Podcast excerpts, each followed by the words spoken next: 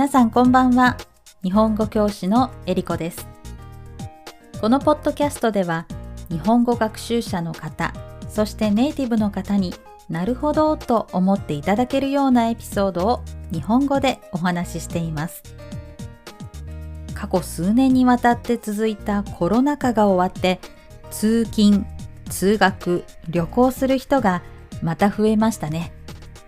コロナ禍で使った何々かというのは悪いことや災難という意味です。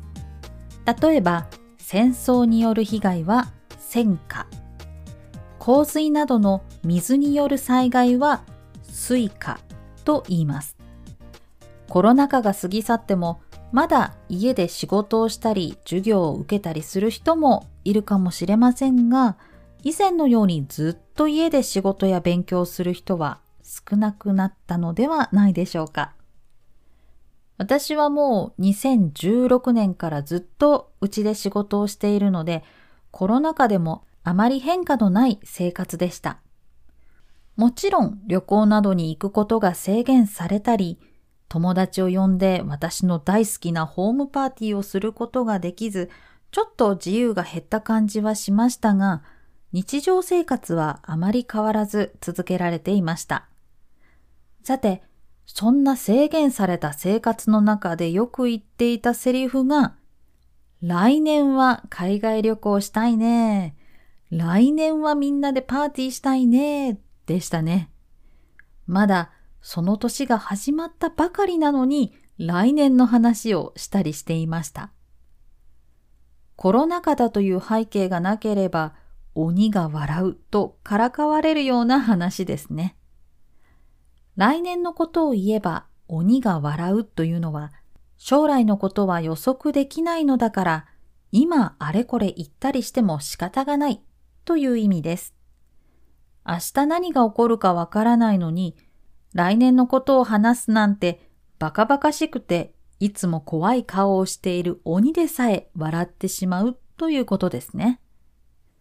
皆さんはもう来年の計画を立てていますか？私は割とどんな計画も思いついてすぐに実行するので、来年のことを具体的に計画することはあまりないです。実は、海外で仕事をしようと決めたのも1ヶ月前でしたし、ポッドキャストを始めようと思ってから配信するまでも1週間くらいしかかかってないですし、以前にお話しした弾丸旅行もだいたい2週間くらい前に決めることが多いです。ですが、一応毎年何か一つ新しいことに挑戦すると決めています。来年何に挑戦するかは来年になってその時の気分で決める予定です。最近はいろいろなものの変化が早いですし、何か思いついたその瞬間が一番情熱が高まっているので、実行に移しやすいんですよね。来月やろう、来年やろうと思っていても、その時にまだ情熱が同じぐらい残っているかわからないので、私はとりあえず気分が乗っている時にすぐに始めたいと思っています。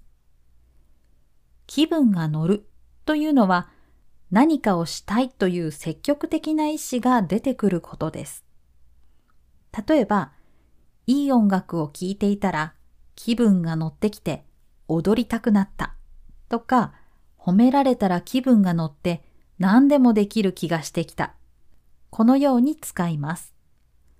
逆に積極的にそれをする気分にならないとき、またはそれをしようと思わないときは、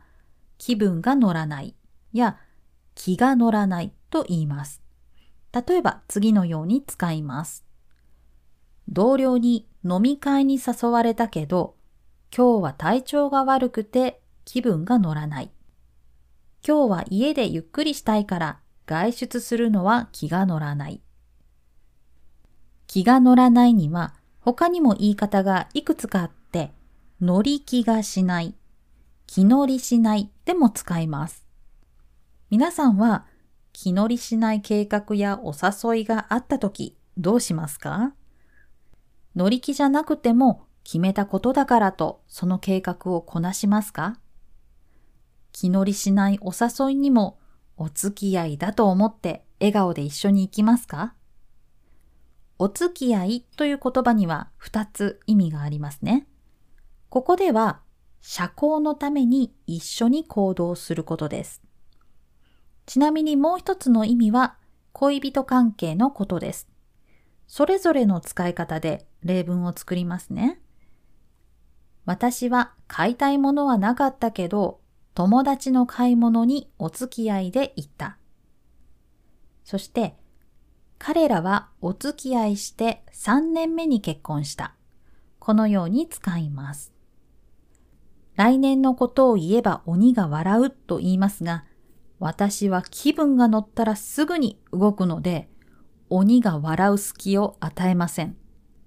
隙を与えないというのは、相手に対して弱みを全く見せない様子です。あまりにも計画する期間が短いので、無計画に思われるかもしれませんが、今のところ何かを突然思いついて実行して後悔したことってない気がします。皆さんはどうですか？鬼が笑うような遠い将来のことについてあれこれ悩んだり計画したりしますか？それとも思いついたら即実行で鬼に笑う隙を与えない人ですか？そうは言っても何も考えずにその時の気分で経験や知識のないままに何かを実行するのは危険です。残念な結果になりかねないので気分や情熱だけに任せないである程度の経験や知識を活かせる楽しい計画を立てるようにしたいですね。さて、今回はコロナ禍でよく話した来年の計画をテーマに、来年のことを言えば鬼が笑う、気分が乗る、気が乗らない、お付き合い、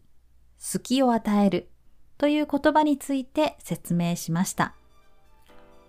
YouTube チャンネルでは、このポッドキャストで紹介した言葉を使ってお話しするライブ配信をしています。もしよかったら YouTube チャンネルの登録をしてライブ配信に遊びに来てくださいね。インスタグラムでもいろいろなお知らせをお届けしていますのでよかったらフォローしてください。YouTube も Instagram もエリコ塾 ERIKOJUKU で検索できます。それでは今回も最後まで聞いてくださってありがとうございました。次回も聞いてくださると嬉しいです。ではまた。